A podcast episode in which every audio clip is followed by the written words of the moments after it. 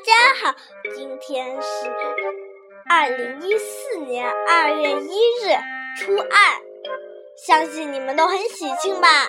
今天我要给你们读一个《Alice in Wonderland》。嗯，我还读过他的中文书呢，英文书也读过，不过中文书和英文书都读过，还有还看过他的电影呢，很好看。如果你们看过了，可以。听我讲这个故事，不过这个故事简称了好多好多，太多了，有点。如果你们觉得这个还不够，可以在网上买书，或者在书店里买书，在网上查阅那些电影啊、照片呀，或者去电影院还可能看到这个呢。嗯，现在就开始吧，《Alice in Wonderland》。A pretty girl named Alice sat by the stream one day. She was clever and nice, but had no friends with whom to play. As she sat there bored, daydreaming in her head, a white rabbit appeared, and here's what he said. I must be running off. I'm so very late. I must meet the queen. I cannot let her wait. The rabbit went off, and Alice ran too. She was curious and had nothing better to do. What a strange little bunny, she thought as she ran. He talks and has a watch and is dressed like a man. She followed him through the woods, left and right, round and round.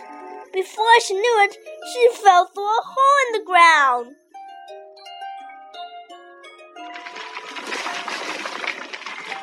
Oh,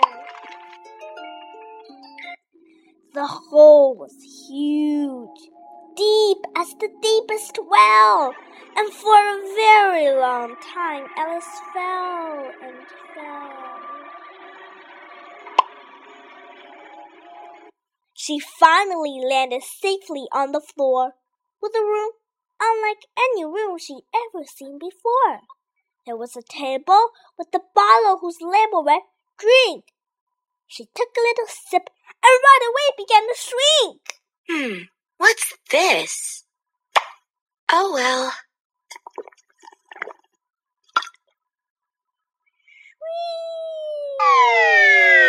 Shrink. 太小了。She was as tiny as a mouse, with little hands and tiny feet, and on the floor she found a biscuit, and its label read Eat. She took a little bite, and to her great surprise, she started growing and growing to a very big size. Once again she drank, and again she was small. Then she carefully went through a hole in the wall.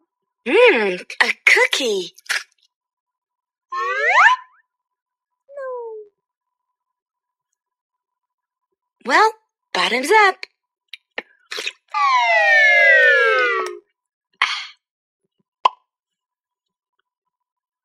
She walked and walked and reached a cave full of birds.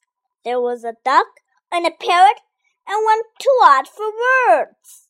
The odd one was a dodo, and it opened its beak and said, Come on, it's a race. We've been waiting all week. The birds all ran off in every which way.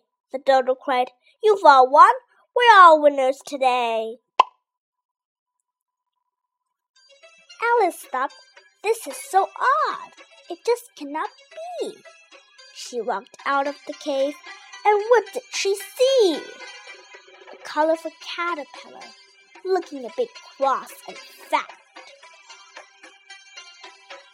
Was blowing wings of smoke as on a mushroom he sat. Alice was polite and said, Well, hello. But he wasn't very nice, so she decided to go. She was still very curious every, after everything she'd seen. So she walked on and reached the castle of the queen. The queen was busy and didn't even speak. But she saw a cat with a huge grin spread from cheek to cheek.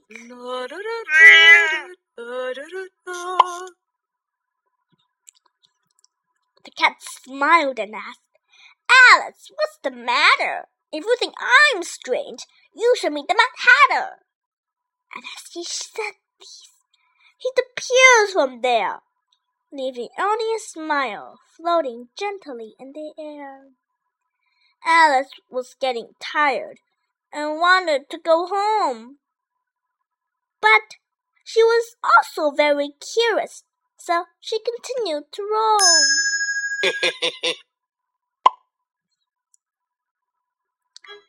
So she went on and found a table behind the tree, where the Mad Hatter, a squirrel, and a hare were having tea.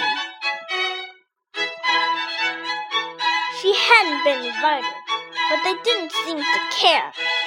So she sat and had some tea with the squirrel and the hare.